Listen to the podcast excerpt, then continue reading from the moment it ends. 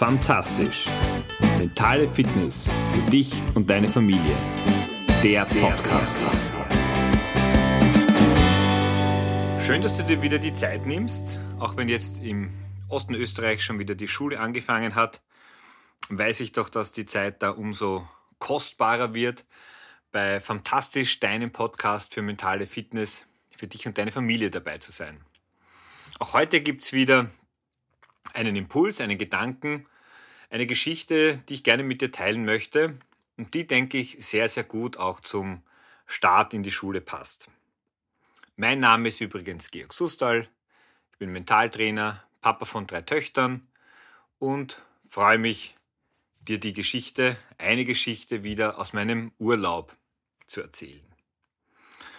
Wir waren ja eine Zeit lang unterwegs mit unseren Töchtern und haben da natürlich nicht nur Sonnenstunden erlebt, also sowohl vom Wetter als auch was die Stimmung betrifft, gab es natürlich das ein oder andere auf und ab.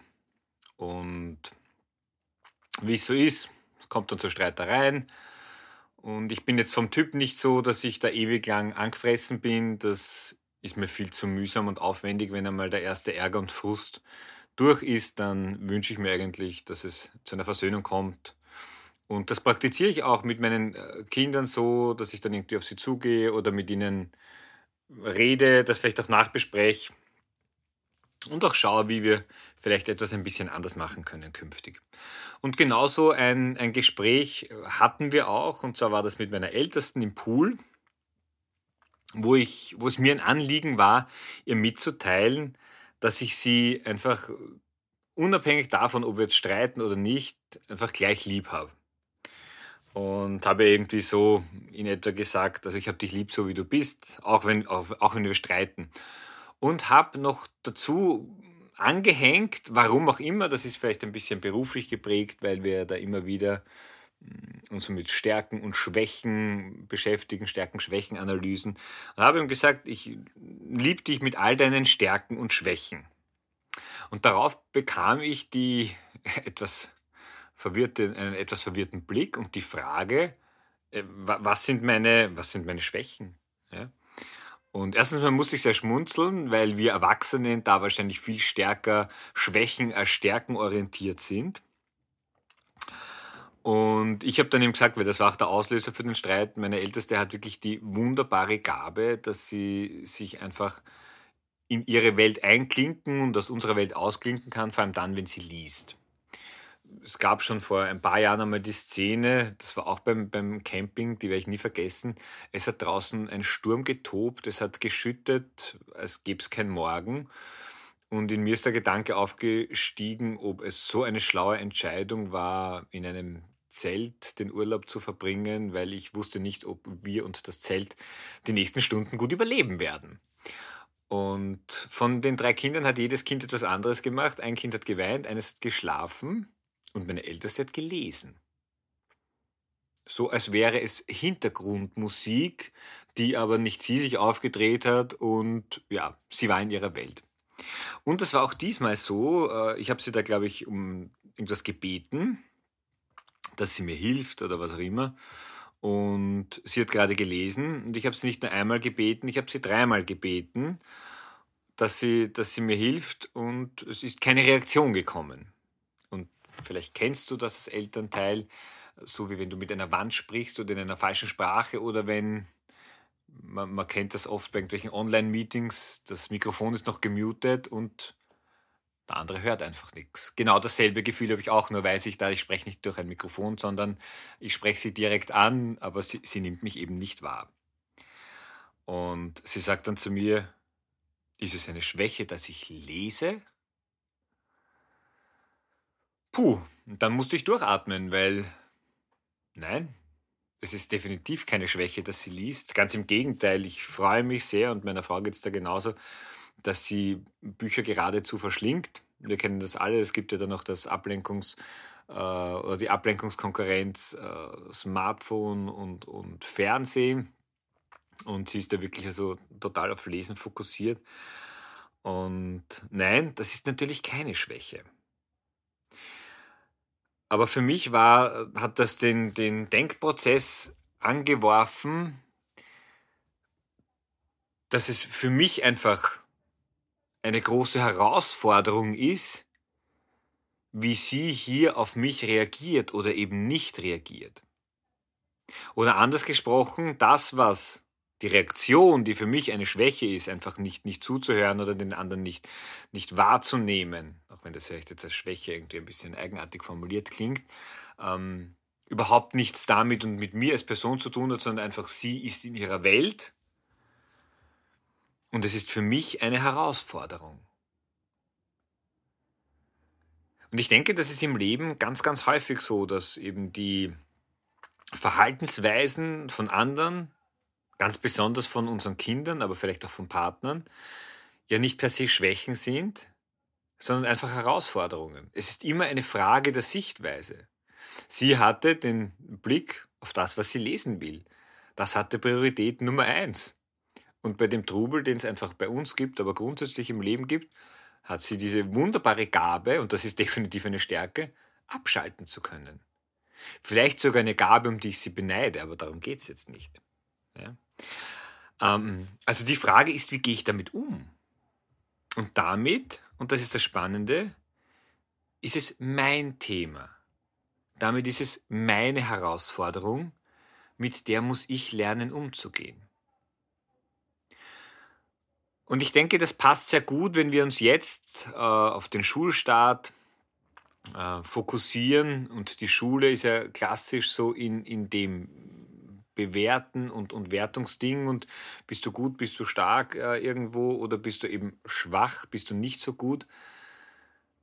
Wir haben es in der Hand, wie wir die ganzen Erfahrungen, die ganzen Noten, wie wir sie leben, wie wir sie den Kindern kommunizieren oder anders gesprochen, geben wir unseren Kindern auch wirklich das Gefühl, dass wir sie lieb haben, egal ob sie eine Supernote nach Hause bringen, egal ob sie beim Judo einen neuen Gürtel geschafft haben, ob sie beim Schwimmen oder beim Laufen irgendwas erreicht haben, eine Bestzeit geknackt haben oder beim Tennis ein Turnier gewonnen haben? Oder sind wir genauso zufrieden, wenn sie eine Note bekommen, die uns nicht so taugt, wenn sie vielleicht mal irgendwo ähm, ein nicht genügend bekommen, wenn sie irgendwo in der ersten Runde ausscheiden. Tief in unserem Inneren wissen wir, dass es völlig gleich ist, ob sie eine gute Note nach Hause bringen, ob sie irgendwo erfolgreich sind oder nicht. Wir lieben unsere Kinder so, wie sie sind. Mit all den Lebensformen, mit all den Ausprägungen, mit denen wir als Eltern eine Herausforderung haben, die wir auf den ersten Blick als Schwäche sehen, die auf den zweiten Blick vielleicht eine riesen äh, oder eine ganz, ganz große Stärke auch darstellen. Aber es ist am Ende unser Thema. Und die Frage ist, auch wenn wir uns in unserem tiefsten Inneren dessen bewusst sind, und vielleicht bist du dir auch so dessen bewusst, weiß das dein Kind auch? Und da bin ich mir ziemlich sicher, dass es für viele Kinder gar nicht so eindeutig ist, haben mich meine Eltern noch lieb. Auch wenn ich nicht diese Note nach Hause bringe, auch wenn ich nicht erfolgreich bin. Und dazu lade ich dich aus ganzem Herzen ein, in den nächsten Tagen und Wochen auch darauf zu achten, dass dein Kind unabhängig von irgendeiner Leistung das Gefühl, und du kannst deinem Kind das Gefühl geben und du kannst dein, deinem Kind es einfach auch sagen, kannst deinem Partner übrigens auch sagen, ja?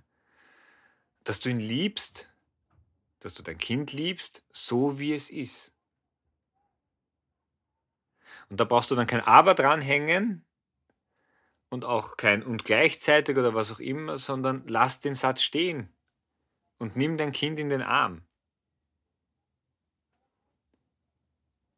Unsere Kinder sind alle anders als wir selbst. Und letztendlich haben wir genau mit den Themen, wo sie anders sind, oft die größten Herausforderungen. Die Herausforderungen sind übrigens auch nicht ganz so klein, wenn sie uns sehr ähnlich sind und wir dadurch den Spiegel vorgehalten bekommen.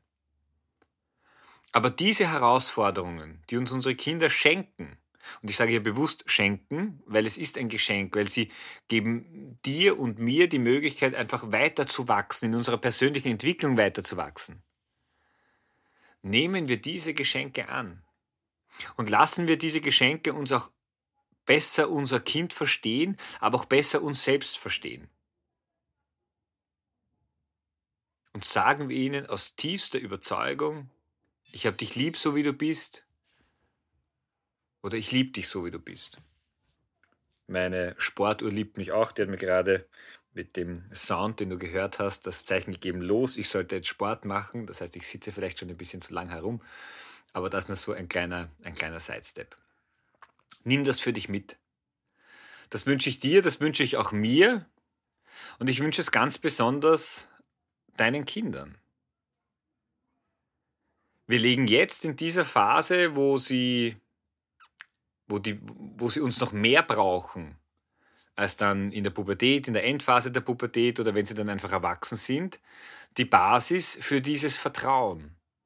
Für das Vertrauen, dass sie dann vielleicht, wenn sie, wenn mal was wirklich in die Hose gegangen ist, auch zu uns kommen. Für das Vertrauen, um uns um Rat zu fragen, wenn sie einfach nicht weiter wissen. Also ich glaube, und sieh es bitte nicht als Rechnung und zahlt es sich aus oder nicht, aber ich bin mir sicher, wenn du es als Investition sehen möchtest, weil du was investieren musst, nämlich Zeit in Überlegungen oder vielleicht das ein oder andere in einem neuen Blickwinkel zu betrachten, diese Investition lohnt sich hundertprozentig. Und dein Kind wird dir unendlich dankbar sein und noch viel dankbarer wirst du dir selbst sein, dass du einen guten Draht zu deinem Kind hast. Denn eins ist auch klar, kleine Kinder kleine Sorgen, größere Kinder größere Sorgen.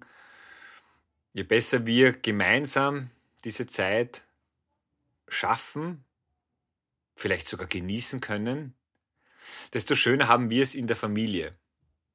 Und ja, es gibt nicht nur Sonnentage, es gibt auch Regen, aber nach dem Regen darf auch wieder Sonne kommen. In dem Sinn wünsche ich dir viele Herausforderungen, die dir dein Kind schenkt, die du auch annimmst. Und vergiss nicht,